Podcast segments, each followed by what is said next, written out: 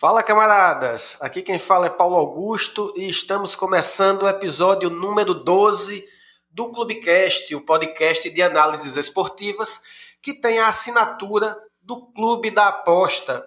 Episódio 12, um episódio especial onde nós teremos um único tema. Será um episódio monotemático e pela primeira vez não falaremos de futebol.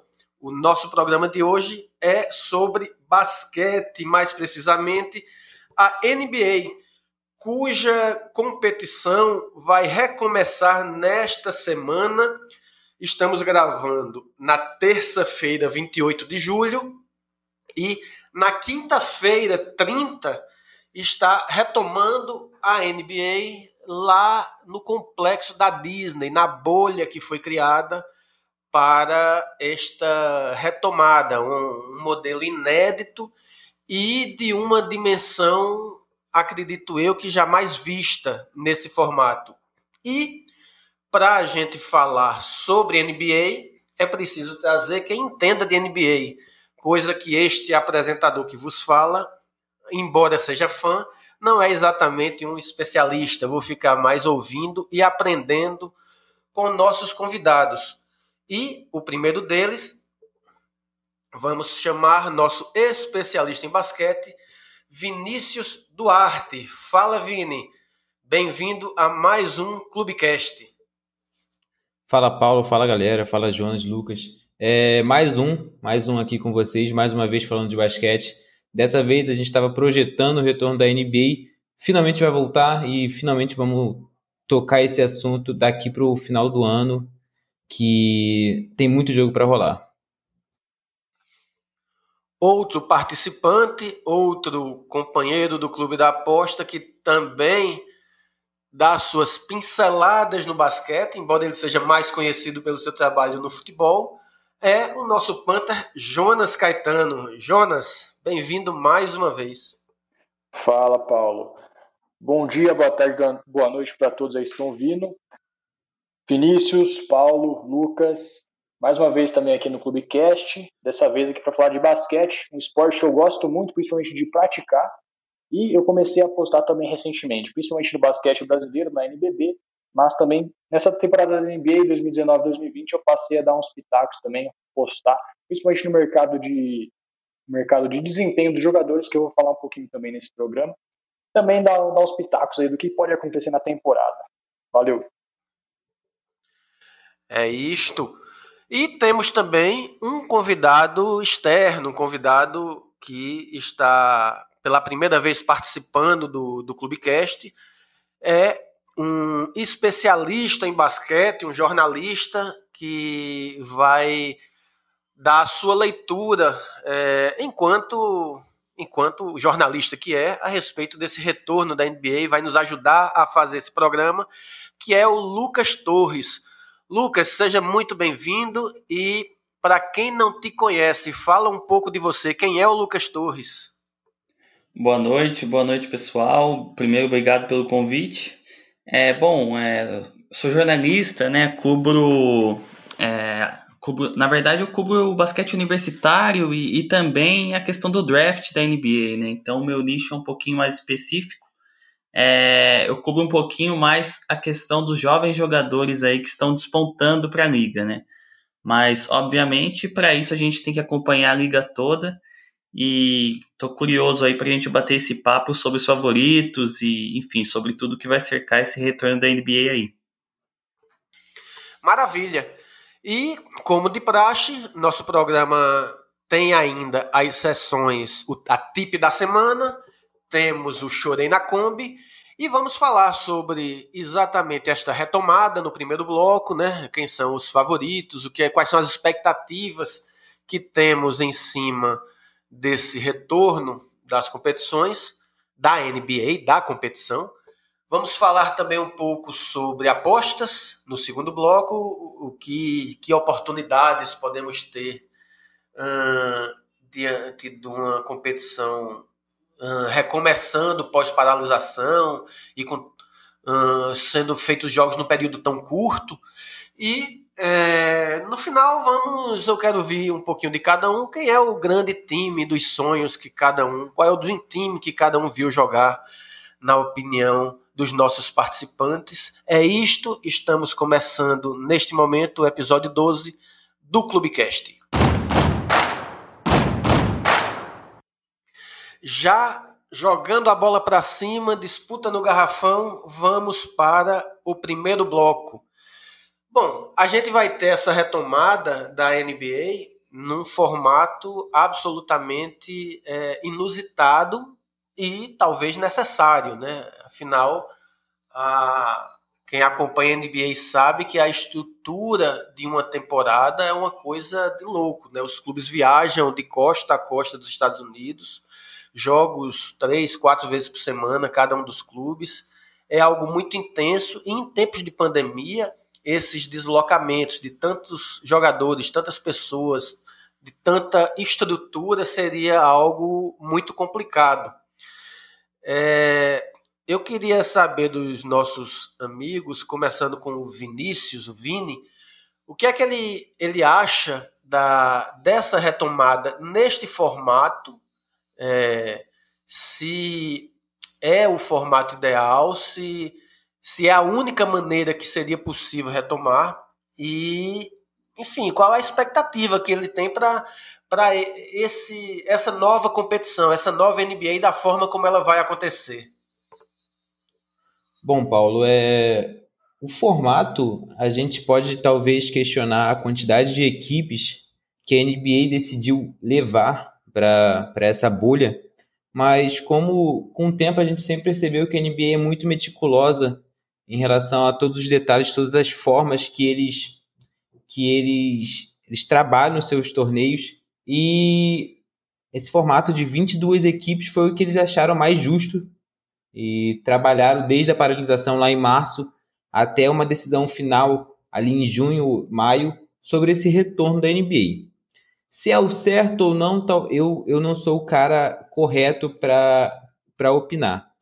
Mas é bem verdade que a NBA fez um excelente trabalho nessa bolha. A gente pode acompanhar isso através, do, através dos vlogs do novato vindo de Washington, do Tybal, que ele joga atualmente no Philadelphia 76ers, do pivô do, Javel, pivô do Lakers, Javel McGee, que ambos estão fazendo vídeos para o YouTube mostrando como está sendo a vida nessa bolha, o dia a dia deles.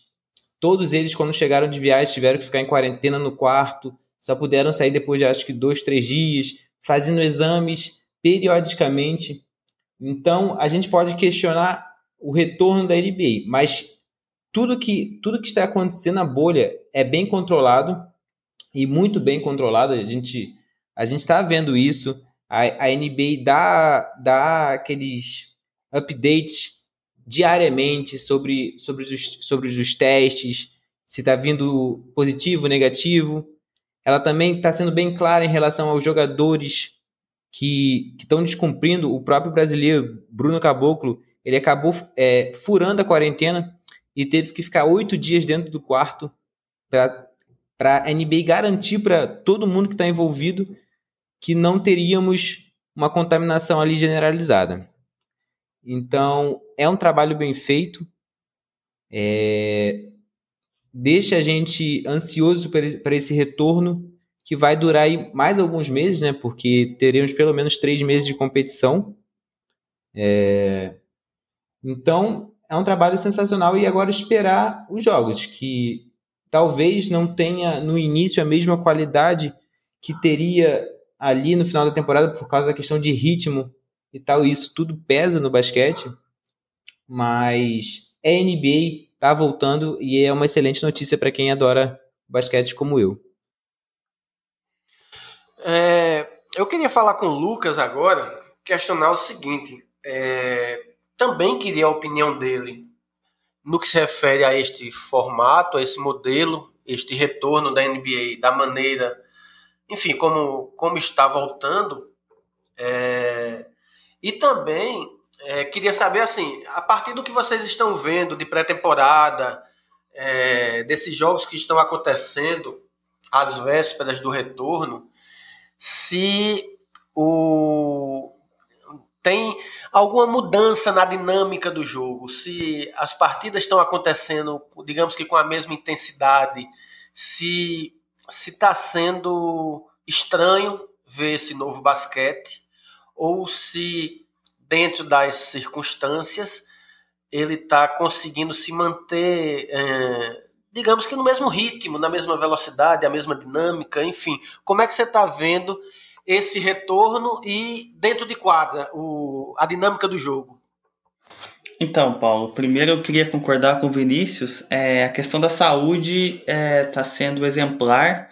É, a maioria dos jogadores que eu estou vendo está tá se dizendo confortável em relação à, à segurança, é, enfim, aos riscos de Covid, né? O, o J.J. Redick ontem deu uma entrevista dizendo que não sabia se se, se sentiria confortável na bolha, é, se sentiria seguro e, e hoje, mais de uma semana lá dentro, ele está absolutamente confortável.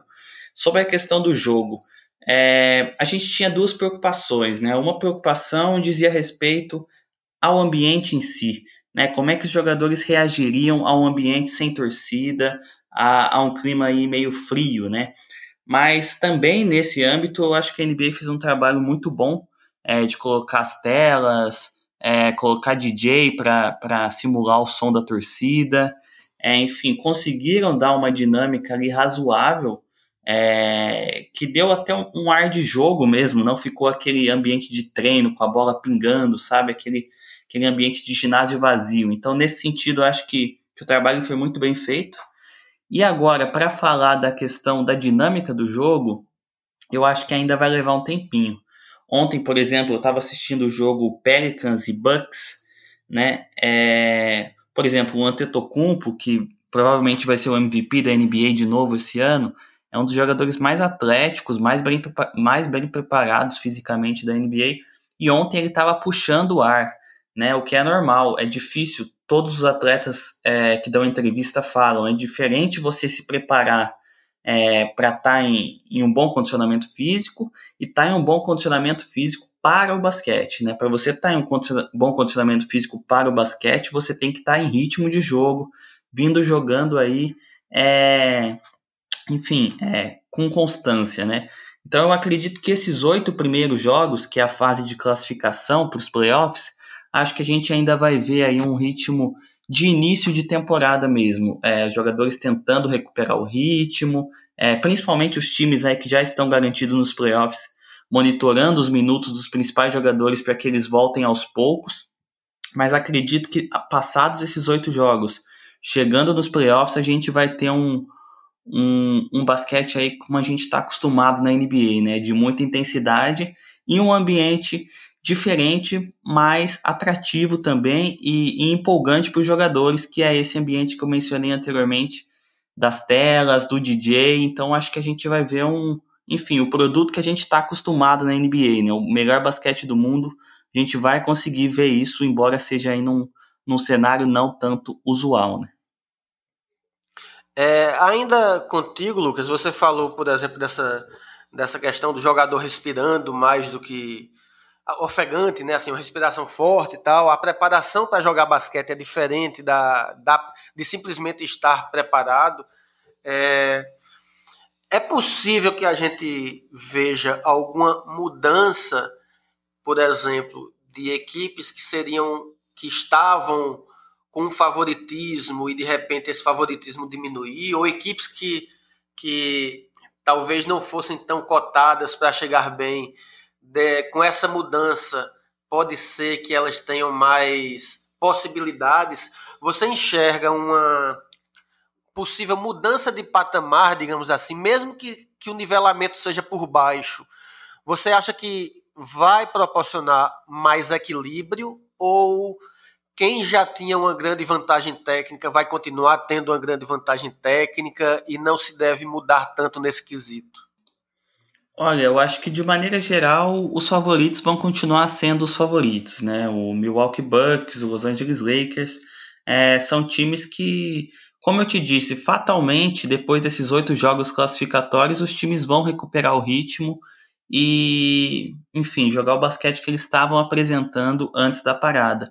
É, um time que tem me preocupado é o Los Angeles Clippers, né?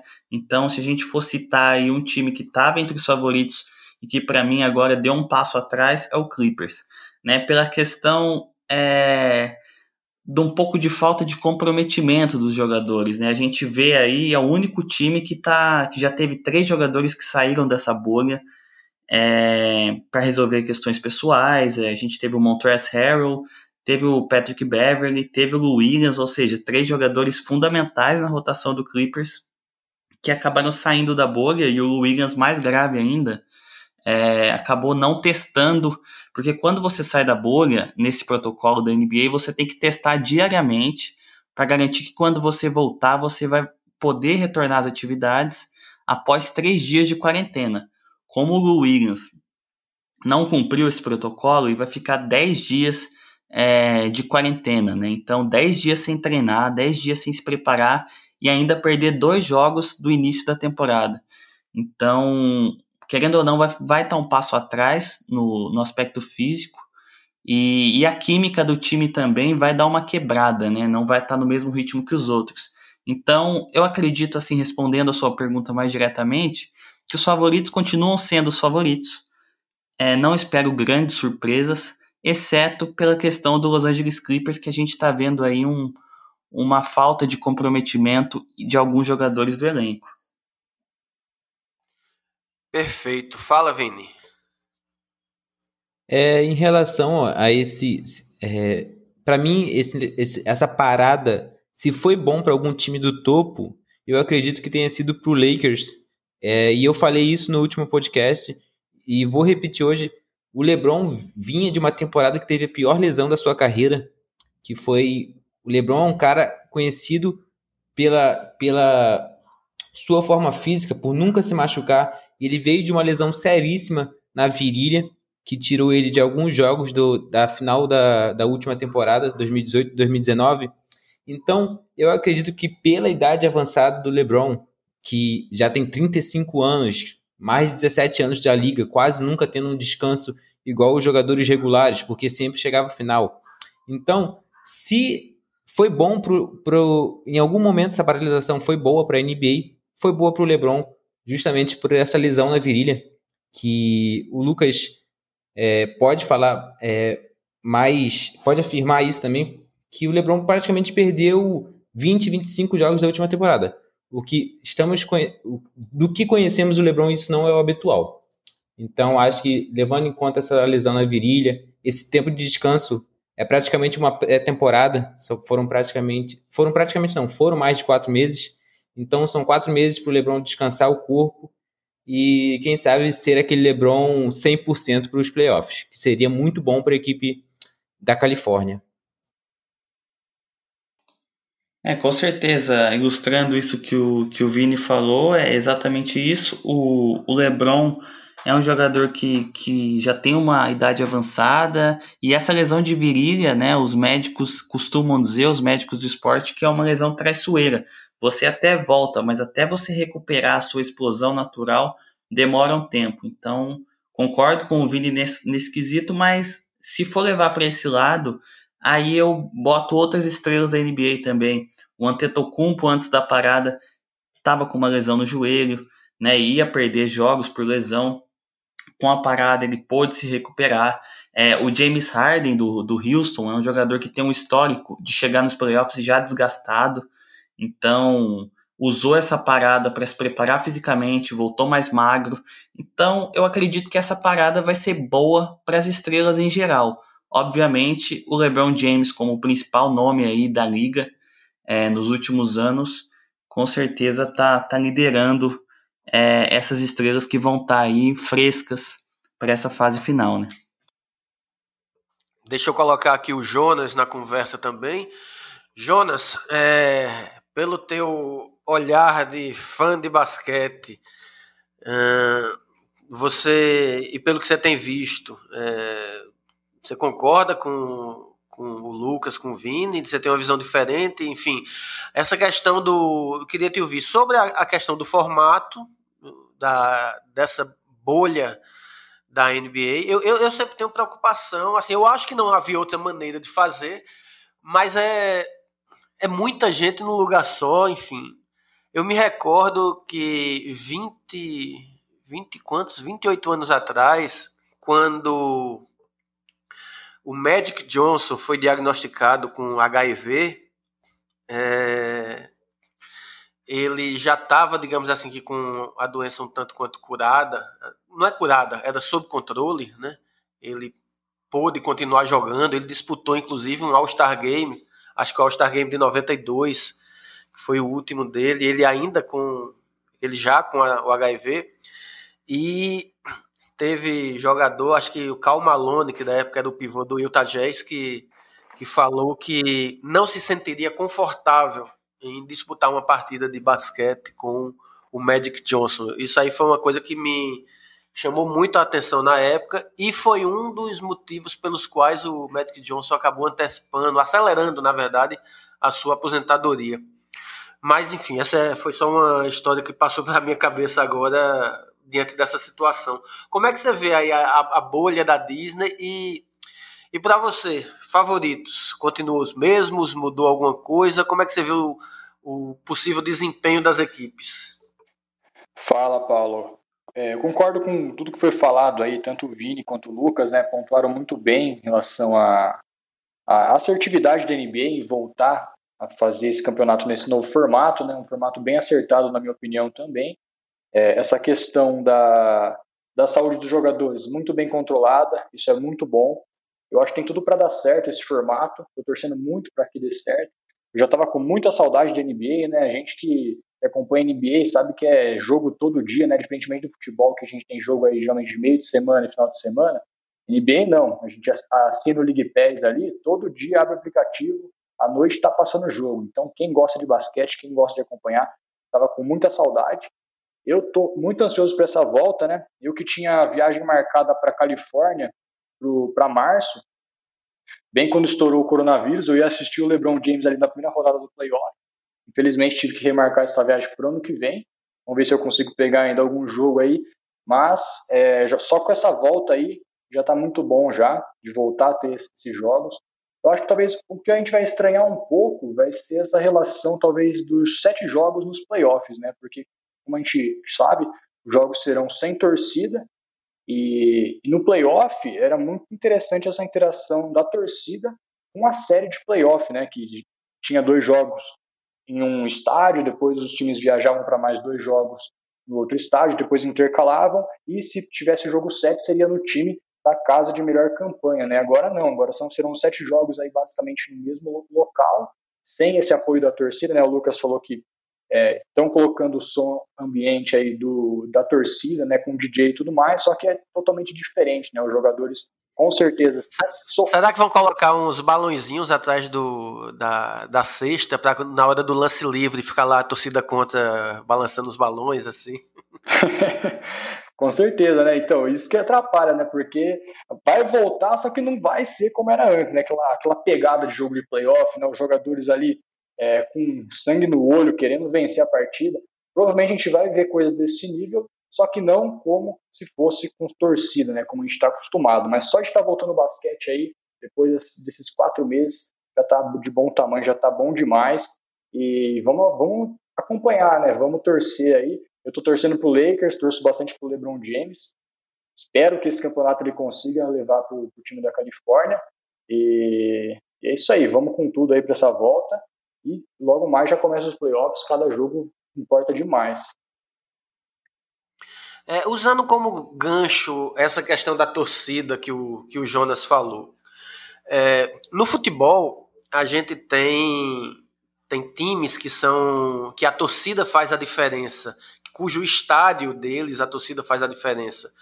Uh, historicamente, por exemplo, se fala que, que o jogo sei lá, aqui em Pernambuco, nos aflitos ou na Ilha do Retiro, é sempre um jogo muito difícil, que a força da torcida faz diferença.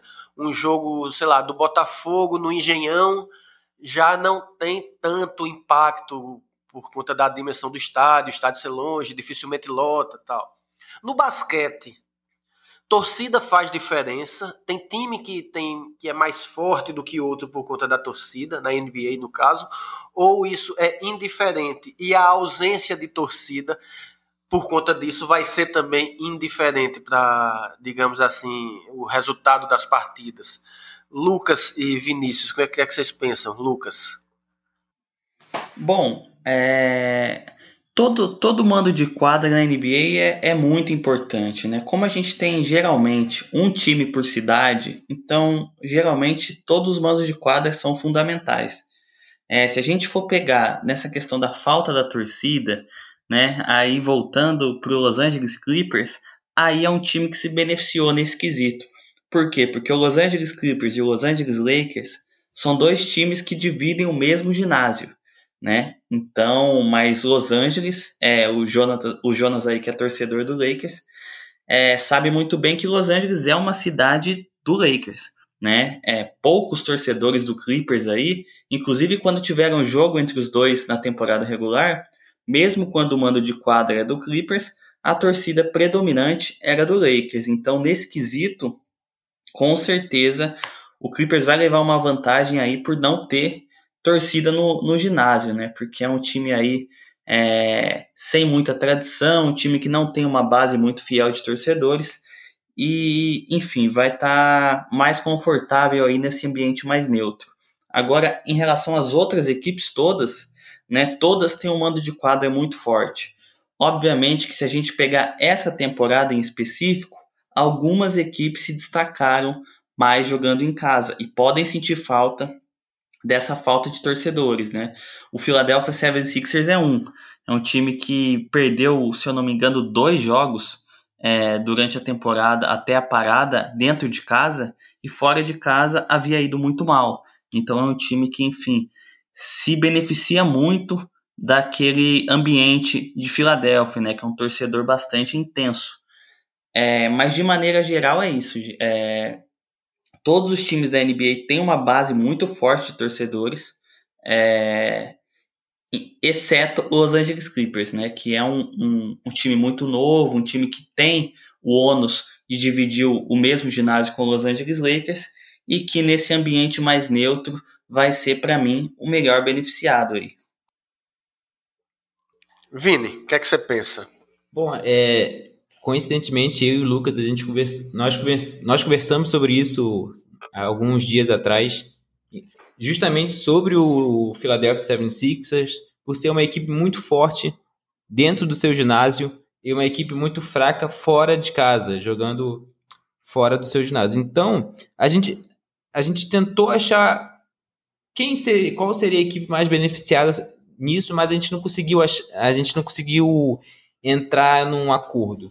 Porque apesar do, do Sixers ser muito bom dentro de casa, ele é muito mal fora de casa. Então talvez não ter torcida é, seja bom para eles. Esse, esse foi meu ponto. Mas o Lucas já ponderou pelo lado do mando de quadra. Mas, no, é, resumindo, a gente não achou um veredito. Mas voltando ao tema, historicamente, o mando de quadra é fundamental para a NBA, é fundamental para os títulos. Nós temos um caso é, muito que eu gosto sempre de lembrar que é o Denver Nuggets, acho que se eu não me engano, da temporada 2017, 2018, onde a equipe passou a temporada toda perdendo um jogo dentro de casa. Se eu não me engano, um ou dois. Quando, mas fora de casa era uma das piores campanhas. E apesar de o mando de quadra ser fundamental, para você ganhar título, você também precisa jogar bem fora de casa.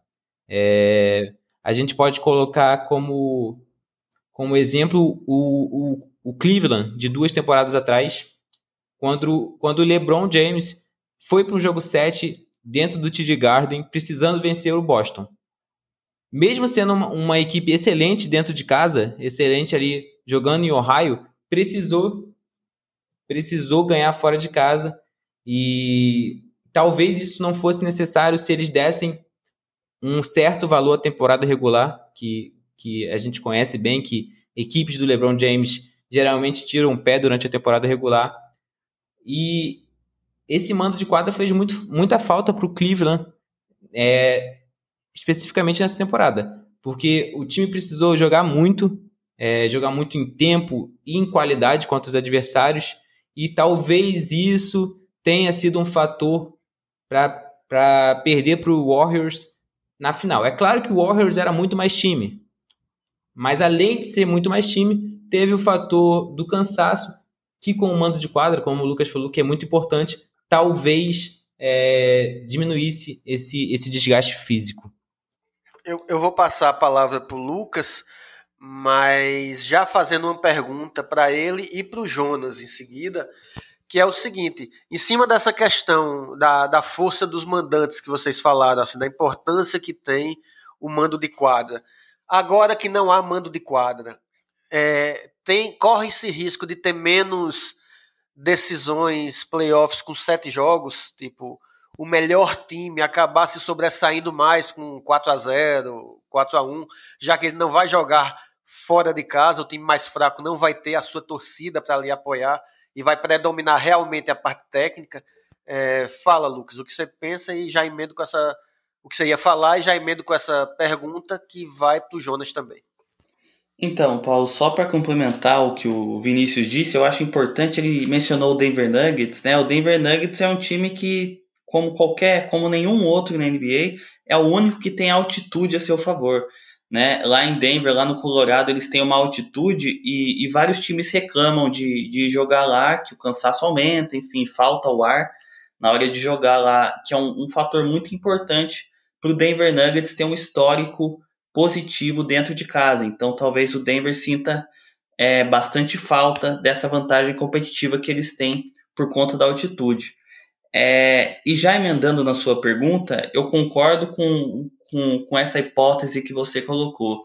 Porque nos playoffs tradicionais, quando um time forte vai jogar fora de casa, vamos supor, vamos pegar um exemplo aqui prático. Los Angeles Lakers e Memphis Grizzlies na primeira rodada dos playoffs. Né? O Lakers, por exemplo, ganha os dois primeiros em casa, numa série de playoffs normal, e vai jogar em Memphis. Nessa situação, se o Lakers ganhar um jogo lá em Memphis, para eles está é, enfim, cumprir o papel deles, entendeu? Sempre roubar um jogo fora de casa nos playoffs tradicionais é o bastante para o time aí que está é, querendo avançar, né? Já agora que não vai ter mando de quadra, não tem essa de ir lá na casa do adversário e roubar um jogo só, né? Então, se você joga quatro jogos numa quadra neutra, você vai entrar para ganhar os quatro jogos. Não que você não ganhasse antes, mas o, o ponto de ênfase é roubar um jogo na casa do adversário. Como não vai ter mais esse ponto e as quadras vão ser sempre neutras, eu acho que a tendência é o time mais forte se sobressair. É, mas ainda dentro desse contexto, se a gente for pegar pelo ponto de vista dos times jovens, por exemplo, um Dallas Mavericks, que tem o Luka Doncic e o Porzingis, duas estrelas jovens, né?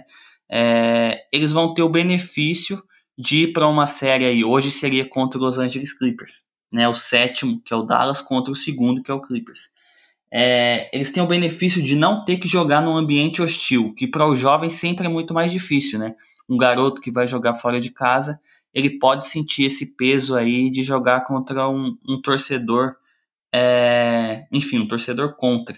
Mas se ele joga num, num ambiente neutro, sem torcida, como vai ser, talvez ele se sinta mais confortável. Então, é, eu acho que tem duas facetas aí para responder a sua pergunta. A primeira é que, com certeza, os times mais fortes vão entrar na série para ganhar quatro jogos, mas é, consecutivamente, né, para varrer o adversário aí numa quadra neutra. Mas em contrapartida, os times jovens podem ter uma confiança maior aí de não ter que jogar é, num ambiente hostil, né? Boa, Luke. Só para complementar também essa, essa, essa pergunta, nessa né, resposta, a gente fazer um paralelo com o futebol, né? Por exemplo, se a gente pegar uma Copa do Brasil, as primeiras rodadas que a gente pega equipes muito fracas tecnicamente enfrentando equipes muito fortes tecnicamente, a chance dessa equipe pequena é quando ela joga dentro de casa, né? Que tem um gramado ali é, que traz um pouco mais de dificuldade para essa equipe mais forte, né?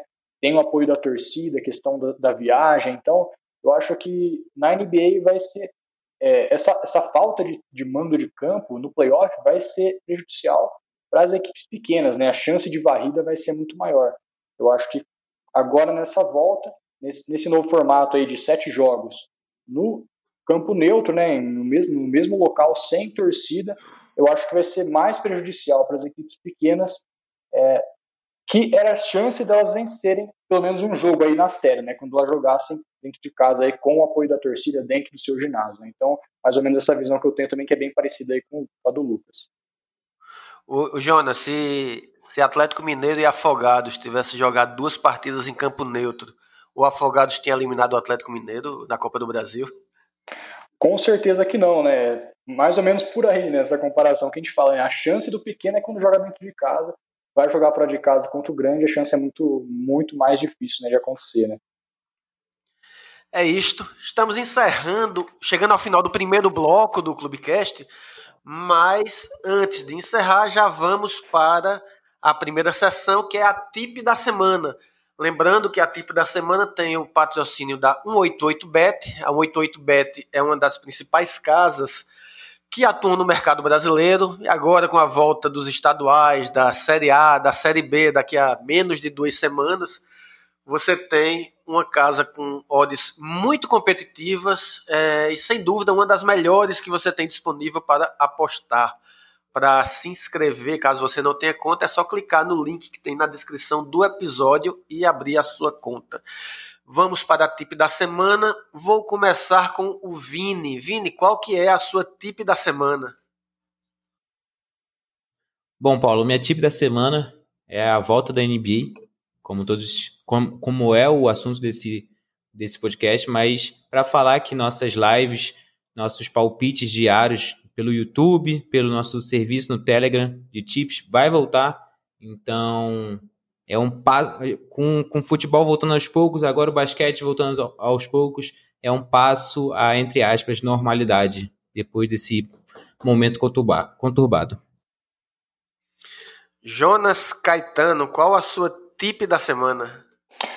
Boa, Paula. Minha tip da semana vai, não vai ser relacionada ao basquete, vai ser relacionada a uma série de conteúdos sobre precificação que eu estou fazendo tanto para o blog do Clube da Aposta quanto para o canal do Clubão lá no Clube da Aposta. Né? Então, pesquisem lá a série de precificação em que eu ensino como traduzir os fatores subjetivos de análise no futebol para traduzir esses fatores subjetivos em uma porcentagem de vitória para a determinação das odds justas, tanto do mercado das probabilidades, como também do mercado dos handicaps asiáticos. Então, como encontrar as odds justas, basicamente é em todos os principais mercados do futebol. Uma série bem legal, acompanhe lá a série Precificação que eu estou fazendo tanto para o canal do Clube da Aposta no YouTube, quanto para o blog em formato de artigo. Boa. Lucas Torres. Lucas, você tem uma tip da semana? Bom, tenho sim. É, promover aí, fazer um jabá, né? Para quem quiser acompanhar sobre o, o, draft da NBA e também sobre o desenvolvimento dos, dos, jo dos jovens jogadores aí do basquete internacional e do basquete universitário dos Estados Unidos, para seguir a Central do Draft lá no Instagram e também acompanhar o nosso site, né, centraldodraft.com.br. Boa. Eu tenho também uma tip da semana, que na verdade é um é um, um vídeo, né, um, uma reprise, já que a gente está falando de, de basquete, de NBA. Eu queria indicar um dos jogos mais emocionantes de NBA, da NBA que eu já vi na minha vida. É assim, eu eu confesso que nesta década de 2010 eu acompanhei muito menos NBA do que, do que gostaria. Mas por muitos anos, é, principalmente na minha adolescência, eu, eu era muito fissurado, né? Eu jogava. Isso vai entregar a minha idade, mas beleza. Eu jogava Mega Drive, né? O, o jogo da NBA e, é, enfim, eu era eu era muito fã. E um dos jogos mais emocionantes que eu, que eu assisti foi o jogo 6 das finais da, da NBA de 1993, entre Chicago Bulls e Phoenix Suns. O, o Phoenix do Charles Barkley, que tinha feito a melhor campanha da, da temporada regular, chegava muito, chegou muito forte no, nos playoffs, como o principal favorito ao, ao título. E o Chicago do, do Jordan com Jordan Pippen, né? Uh, enfim, era estava em pleno auge da sua supremacia, né? Acho que foi o ano do tricampeonato 93, acho que tinha ganho 91 com, contra o Lakers, 92 contra o Portland e 93. E esse jogo 6 foi um jogo sensacional que o o Phoenix estava vencendo o jogo até o último segundo por dois pontos, e aí uma cesta de três do. Acho que foi do Bill Paxson que, que acabou definindo o jogo. Enfim, é um jogo sensacional e que me marcou muito até hoje. Embora eu não seja torcedor nem do Phoenix, nem do, do Chicago, eu também sou torcedor do Lakers. Mas é um jogo que, que vale a pena. Ele está disponível na íntegra no YouTube. Se você botar lá NBA Final 93, Game 6, vai estar tá lá o jogo total à disposição. Então, essa, falando de basquete, é a minha tip da semana. E com a tip da semana, encerramos o primeiro bloco. Já vamos para o segundo bloco falar um pouquinho agora de apostas esportivas na NBA. Bom, retomando a competição, claro que quem gosta de basquete, quem é fã como nós, como o Lucas, que é jornalista, e enfim, todas as pessoas que acompanham querem assistir aos jogos. Porque estavam com saudade, porque gostam. E, além disso, tem os apostadores também, que ainda buscam oportunidades.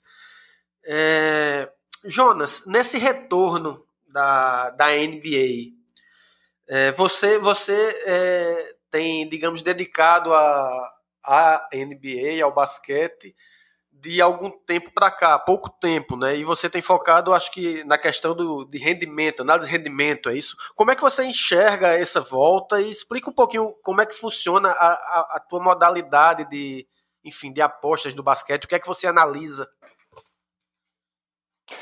Boa, Paulo. Então, eu comecei a apostar recentemente na NBA é, e assim, nos mercados principais, né, que é o de handicap de pontos das equipes, ou o mercado de over e under, é, o mercado de quem vai vencer a partida, né, que é o mercado das probabilidades. Esse mercado eu acho que é um mercado muito difícil de trabalhar, porque é um mercado que é, as odds, as cotações são muito justas, né, é um mercado muito grande, muita gente aposta. As casas de apostas têm muita informação das equipes, então, assim que sai uma notícia, as cotações já estão corrigindo, né? Então é um mercado muito difícil de, de trabalhar. E assim, eu aposto nesse, nesse mercado, mas mais por recreação, né? Para assistir uma partida ali, uma stake bem reduzida, mais para brincar um pouco, para é, usar as apostas também como recreação. Né? Já o mercado de rendimento, né, que é o mercado dos jogadores, do desempenho dos jogadores, como funciona esse mercado? É um mercado que a gente aposta, por exemplo, quantas bolas de três um determinado jogador vai fazer na partida, ou quantos tocos um jogador vai dar na partida. É, tem também a questão de roubada de bola, a questão de é, turnover que o jogador pode dar na partida. Então, são todas as principais estatísticas dos jogadores que tem esse mercado para apostar na Bet365 e em algumas outras casas de apostas. E foi justamente nesse mercado que eu comecei a ver que tinha algumas oportunidades de muito valor, com odds bem valorosas, com um mercado bem desregulado. É, eu vou citar alguns exemplos aqui para vocês terem uma noção. Por exemplo, se a gente pegar o jogador DeAndre Jordan, o Vini e o Lucas com certeza deve conhecer bem esse jogador. Ele é um pivô que joga na posição 5, né? E se você pegar a estatística dele na NBA, ele já teve aí mais de mil, quase mil jogos na temporada regular, e ele fez somente uma bola de três na carreira dele inteira. E ele tentou cinco bolas de três na carreira dele inteira. Então, ou seja, é um jogador que ele nunca vai chutar uma bola de três. E a odd do under 0.5 bolas de três desse jogador, em uma rodada dessa temporada, abriu com uma odd 1.10. Era uma odd 1.10? Era uma odd pequena? Era, só que era uma odd assim, uma aposta grátis, basicamente, um lucro grátis ali que a casa de aposta. Não sei o motivo dela ter aberto essa odd, sendo que a odd justa para esse mercado desse jogador deveria ser 1.001, né? Ele está pagando 10% da aposta, né? Se a gente pegar 10% aí, é, nem a Selic atualmente está pagando no ano aí, 10% aí basicamente um jogo, a gente conseguia fazer 10% assim, e foi uma aposta que valia assim colocar 10%, 20% da banca, que era uma aposta muito segura. Um outro exemplo que eu posso citar desse mercado é do jogador do Chris Paul, que é o armador aí do OKC atualmente, e esse mercado de tocos que eu explorei bastante dele nessa temporada. Geralmente costumava abrir odds aí de under 0.5 tocos, ou seja, que ele não iria dar toco na partida, pagando ali em torno de 1.50, 1.55, 1.40, e a gente pegar estatisticamente na carreira dele inteira, a média de tocos do Chris Paul ela é em torno aí de 0.1 a 0.2 tocos por partida. Se a gente colocar isso no modo justa, a odd justa aí para o Chris Paul um, não dar um toco deveria ser em torno de 1.25, 1.30 no máximo, né?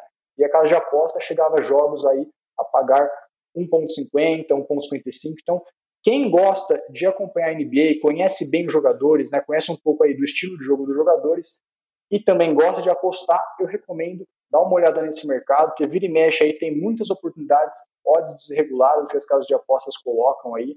Então é um mercado para ficar de olho. Quem gosta, quem tem esse tempo aí de ficar acompanhando essas odds, essas, essas aberturas de odds, eu uma recomendação que eu faço, é um mercado que eu gostei bastante de estar tá apostando e de acompanhar também.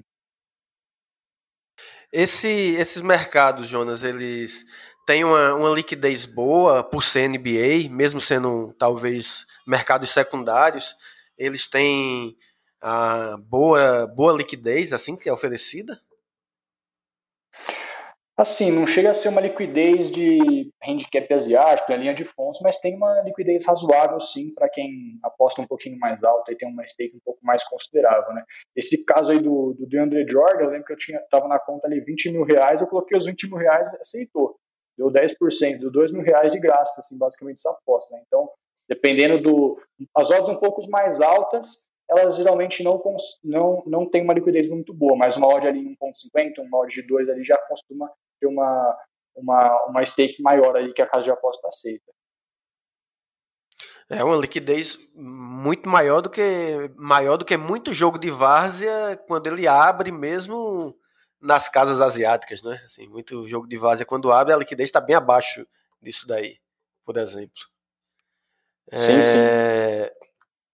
Vini, é... fala uma coisa aí você, durante agora com esse retorno, a, as oportunidades, como é que você vislumbra assim o, o início? É, é como se você estivesse recomeçando uma temporada do zero, o cara que aposta em basquete. É como se estivesse recomeçando do zero, ou, por exemplo, o, o que você. o que estava rolando até a paralisação é, serve como parâmetro é, você é, é, uma, é a continuação de uma temporada, de fato, ou embora seja a continuação de uma temporada, o apostador deve lidar como se tivesse começando uma temporada nova. Bom, Paulo, é, eu acredito que como a gente chegou a um ponto muito muito longo da, da temporada regular, esses últimos oito jogos, nove para algumas equipes, pode ser muito parecido com, com, com as últimas temporadas, com algumas equipes como Lakers, como Clippers, Milwaukee, que já estão classificadas, com uma posição garantida na, na classificação, talvez eles usem esses últimos jogos para fazer uma rotação maior e dar um ritmo de jogo completo para sua equipe, e não só para alguns titulares e os três, quatro homens da rotação. Porém, eu acredito que nós encontraremos algumas oportunidades é, se a casa não fizer o ajuste em relação à, precificação de alguns times, como, por exemplo, o Brooklyn Nets. O Brooklyn Nets que veio para essa bolha com um time praticamente diferente, sem, sem Prince, sem o Kyrie Irving, sem o próprio DeAndre Jordan. Então é uma equipe. O Kyrie Irving já não vinha jogando por causa de uma lesão, mas ele não volta para essa bolha. Então é uma equipe modificada. É, o próprio Lucas encontrou uma, uma oportunidade excelente nessa, vamos, vamos botar entre parênteses, pré-temporada da NBA, num jogo do Pelicans contra o Nets, que veio uma linha muito errada. É, praticamente é, dava a impressão que a casa estava considerando que o, o Brooklyn estava com jogadores padrões do, do que estava na temporada regular, o que não é verdade. Então, eu acho que vão ter, vão ter algumas oportunidades em relação a esses times que não vão trazer alguns jogadores chaves, como também teremos oportunidades de algumas linhas muito muito esticadas, como é, como eu disse, como é final de temporada regular, alguns times vão, mesmo sendo o retorno da NBA depois de alguns meses, vamos ter alguns times é, dando uma importância maior à sua rotação, ao, ao preparo físico de todos os atletas para a retomada do, dos playoffs. Talvez eu não sou, eu não costumo apostar em basquete, não, não, enfim, não conheço o suficiente, mas de repente possa haver um também a precificação na série, né, no total da série, possa haver um eventuais erros, quando se levar em conta justamente isso que a gente estava falando agora há pouco da, da torcida, né? Tipo, séries que poderiam ser 4 a 1 4 a 2 até, é, pela ausência de torcida, ser mais fácil rolar um 4 a 0 e, e de repente as casas. Enfim, é, obviamente isso é uma questão, é, é uma suposição, mas de repente as casas não não levar em conta inicialmente o fator torcida, talvez, não sei, o que é que você acha? Não, com certeza, como, como o, o Jonas falou muito bem, é, algumas equipes i, iam para algumas séries sabendo que no máximo ganharia um ou dois, jo dois jogos dentro de casa, dentro do seu ginásio. Então, como é um campo, como é uma quadra neutra, é, temos, temos que avaliar outros métodos. A NBA faz alguns jogos, mudando um pouco de assunto, a NBA faz alguns jogos é, pelo mundo, né? Pelo México, Londres. Tem alguns jogos pela África, mas é jogo festivo. Teve um jogo aqui no Brasil há uns anos alguns anos atrás entre Cleveland e Miami, mas em, em uma quadra neutra sempre vai prevalecer a equipe mais forte. Então, talvez sim nós encont encontraremos oportunidades no total da série justamente por isso. Lucas é, também arrisca apostas em basquete? Bom, é, sim, lógico que, que com um montante bem menor aí do que o pessoal que, que costuma apostar para, enfim, para gerar valor mesmo, né? Eu aposto ali mais na diversão, como o Jonas, como o Jonas falou, e tô pegando até algumas nessa pré-temporada. E, bom, se tiver que dar alguma, alguma dica aí no que eu tô percebendo, é que alguns times estão jogando um basquete mais solto a gente pegar o Spurs, por exemplo, o San Antonio Spurs, é importante ficar, na, é, ficar ligado nas linhas deles. Por quê? Porque é um time que costuma jogar um basquete de meia quadra, metódico, mas para Orlando agora, para Disney, né? O Greg Popovich, que é o treinador, decidiu colocar molecada. Então tá colocando lá Keldon Johnson, Lonnie Walker, enfim, uns garotos aí de 21, 20 anos para correr a quadra mesmo, para jogar o que eles chamam lá de run and gun, né, que é o basquete de contra-ataque. E todas estão dando over no Spurs. O Spurs está assim, tá fora do padrão, né? Que o Spurs é um time que joga um basquete mais controlado, mas não, tá jogando para cima, tá jogando um basquete solto. E, e, eu acho que é importante ficar ligado nesse, nesse over do Spurs aí, porque com certeza as casas de apostas vão olhar aí pros para as estatísticas de pace, né, que é, enfim, quantas posses de bola cada time tem é, por jogo, mas o Spurs está jogando um basquete muito diferente do que eles jogaram é, na temporada regular, então é bem possível que essas odds estejam descalibradas aí. Fala, Vini. Só completando o que o Lucas falou sobre essas odds desreguladas, aconteceu muito isso nessa temporada com o Memphis. O Memphis, para quem não conhece a NBA, sempre foi um time ali com Mike Conley, Zach Randolph, Marc Gasol, um jogo bem, bem, bem, bem duro, bem meia quadra, bem truncado.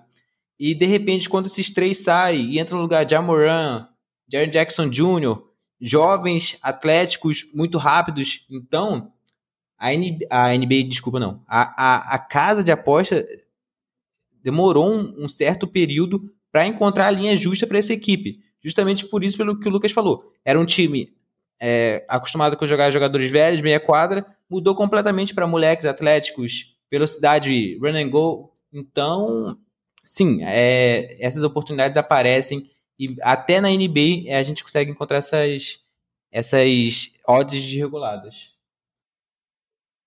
Se vocês tivessem que dar agora um, um palpite, uma aposta para cravar final da campeão da Conferência Oeste campeão da Conferência Leste. Quem vocês cravariam, Lucas?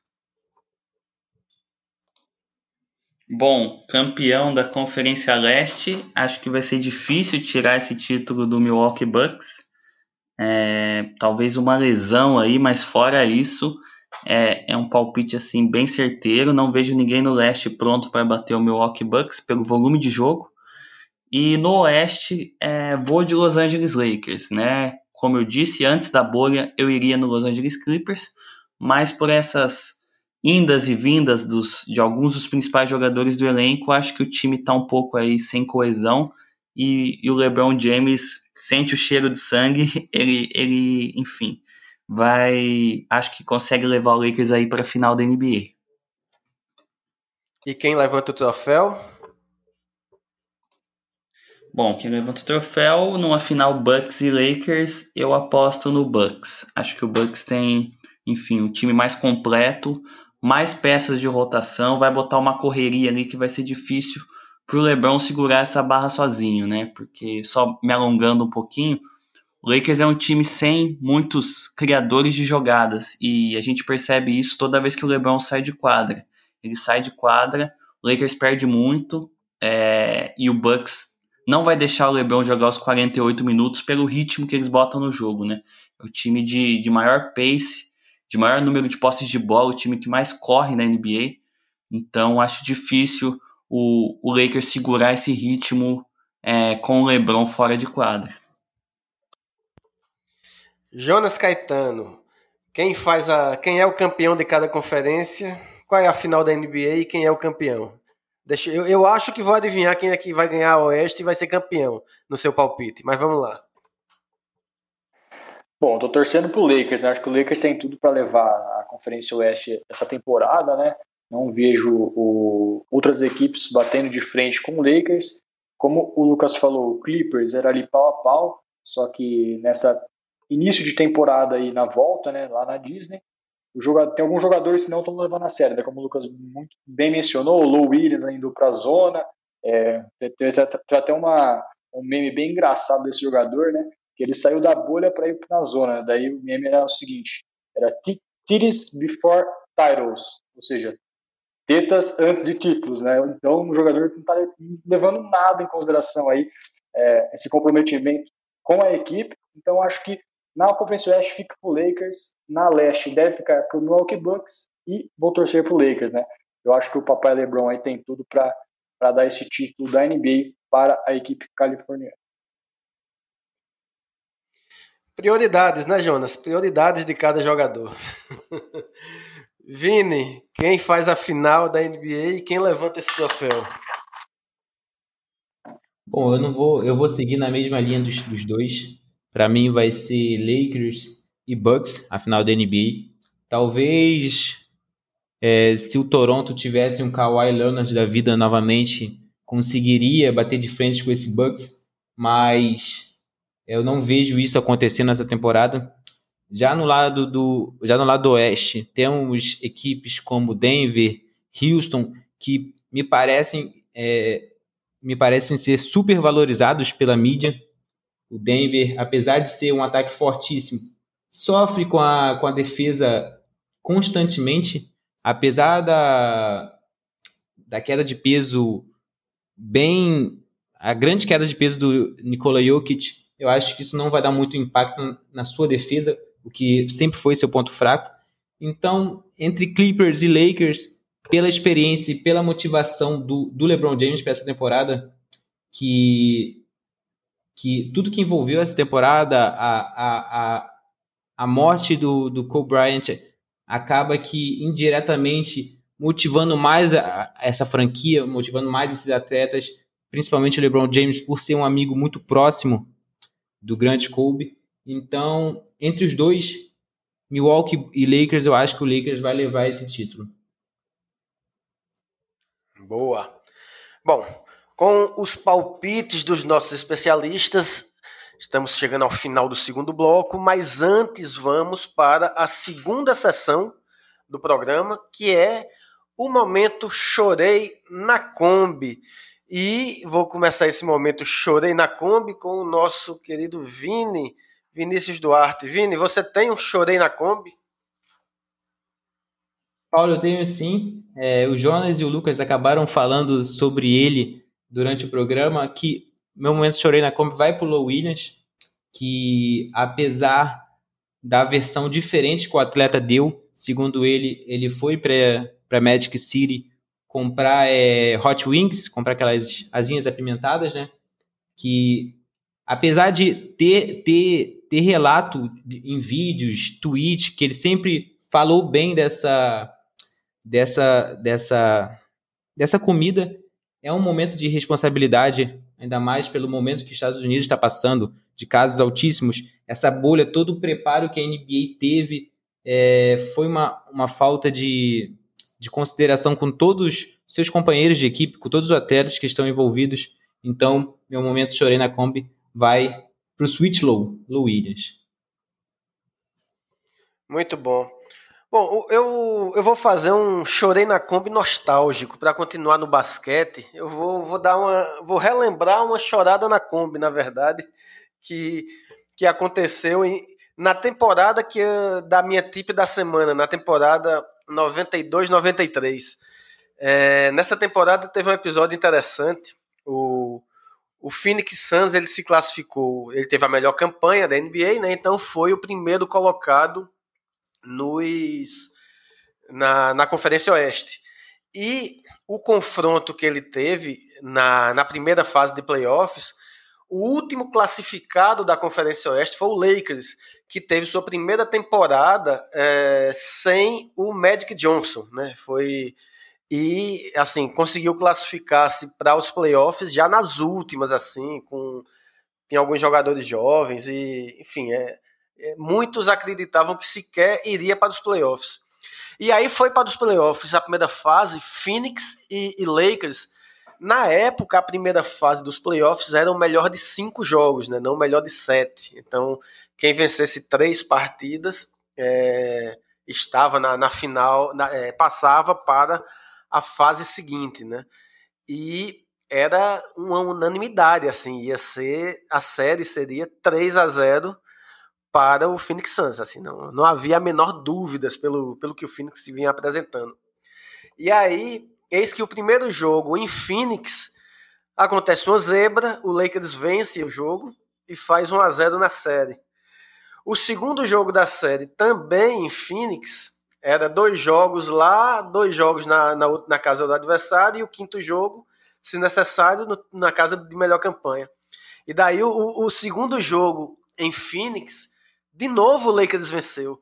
Uh, era inacreditável assim o que estava acontecendo. Eu lembro desses jogos narrados na Band pelo Luciano do Vale, que era torcedor do Lakers, e ele ele estava enlouquecido assim, porque o Lakers estava fazendo história, assim, estava prestes a eliminar o time da melhor campanha assim na, na temporada. E aí no terceiro jogo, a volta seriam dois jogos em Los Angeles, a expectativa é bom, agora é só ganhar um jogo dos três que podem vir a ter que acabou, né? E aí o Phoenix Suns começou a jogar, né? Fez o 2 a 1, ganhou o primeiro jogo em Los Angeles, ganhou o segundo jogo em Los Angeles 2 a 2 e o quinto jogo, em, em, de volta para Phoenix, foi um vareio, né? Foi um, uma, uma lapada grande assim no, no Lakers e acabou mantendo o favoritismo, se classificando. E o Lakers chorou muito na Kombi por conta dessas derrotas, que, enfim, o resultado sensacional que teve nos dois primeiros jogos e a decepção que foi posteriormente, diante do Staples Center lotado, é, todo mundo esperando essa consagração que acabou não acontecendo. Então, esse foi um chorei na Kombi nostálgico sobre o, algo que aconteceu 27 anos atrás.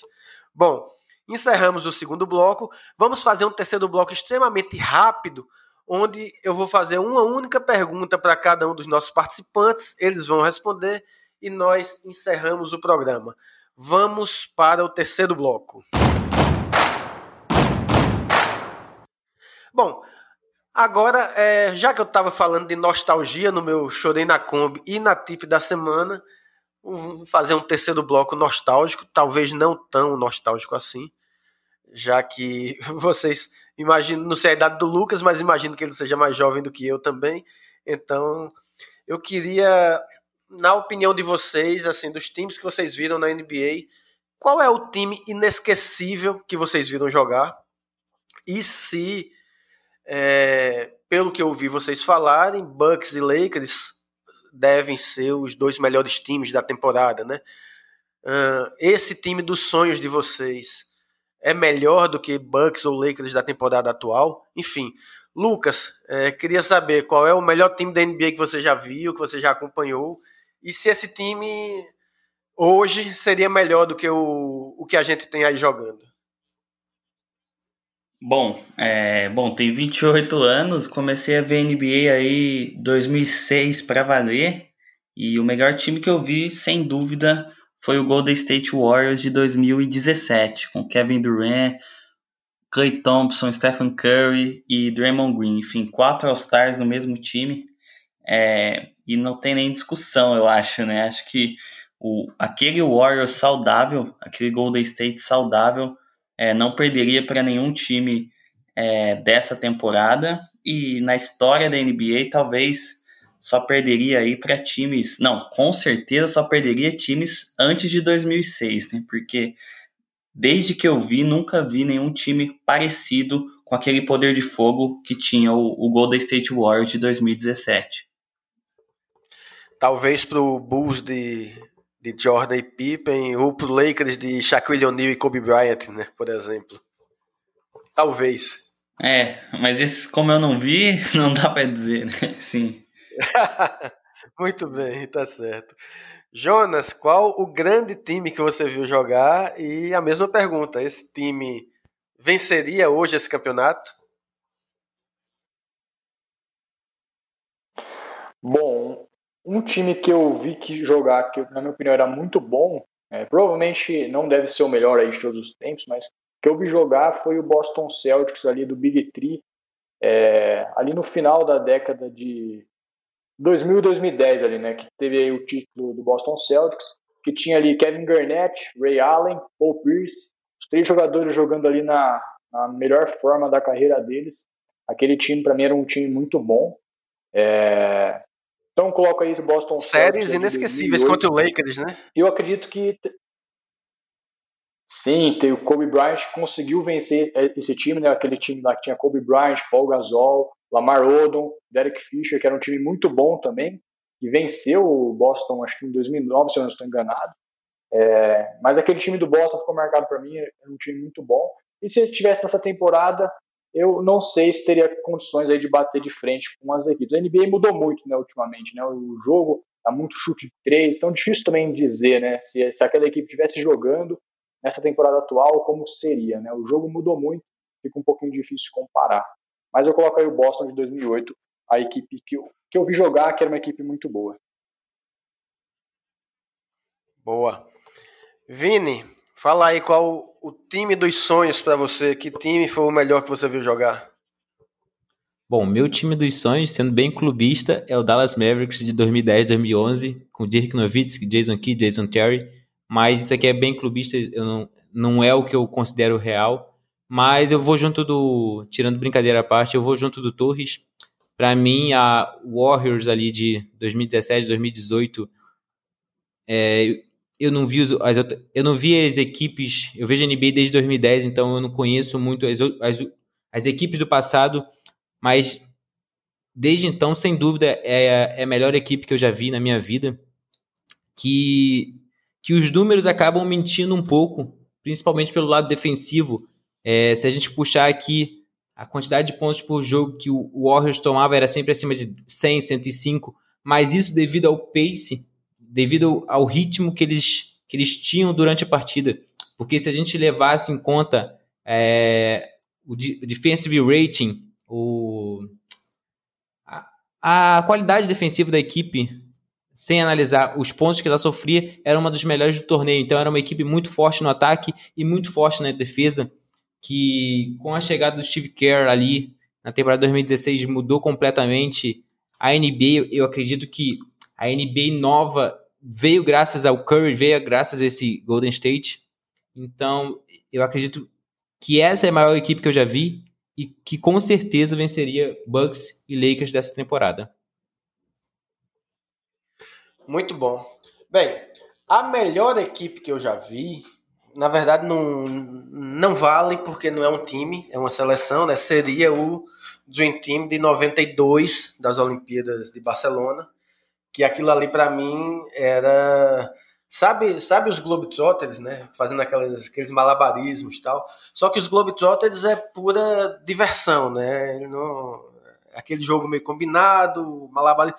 Pois bem, aquele Dream Team de 92 era os Globetrotters jogando para valer, né? Era malabarismos, mas fazendo cestas e impondo ritmo para ganhar campeonato e, enfim, ganhou a Olimpíada com os pés nas costas. Mas como é seleção, e a pergunta que eu fiz foi time, então eu diria que o, o melhor time que eu vi foi também o que eu mais torci contra, que é o Chicago do, do Jordan e do Pippen. Eu não torcia para Chicago, era torcedor do Lakers, né? Na, e toda a temporada é, eu torcia para o adversário do Chicago na final, né? Na, na temporada que eles disputaram contra o Portland do Clyde Drexler, eu torci muito pro Portland, mas o Chicago acabou ganhando por 4 a 2 Na temporada que eles venceram o Suns, que foi a que eu, eu indiquei no, na tip da semana, é, o Suns do Charles Barkley, mais uma vez o, o Chicago venceu, e também por 4 a 2 né, na série, enfim o melhor time que eu vi jogar foi aquele Chicago de Scott Pippen e Michael Jordan.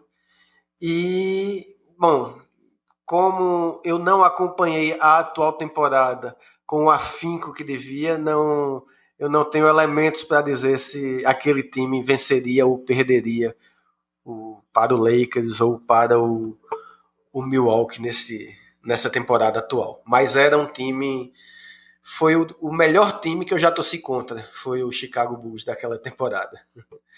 Bom, estamos chegando ao final do Clubecast, do episódio 12 do Clubecast.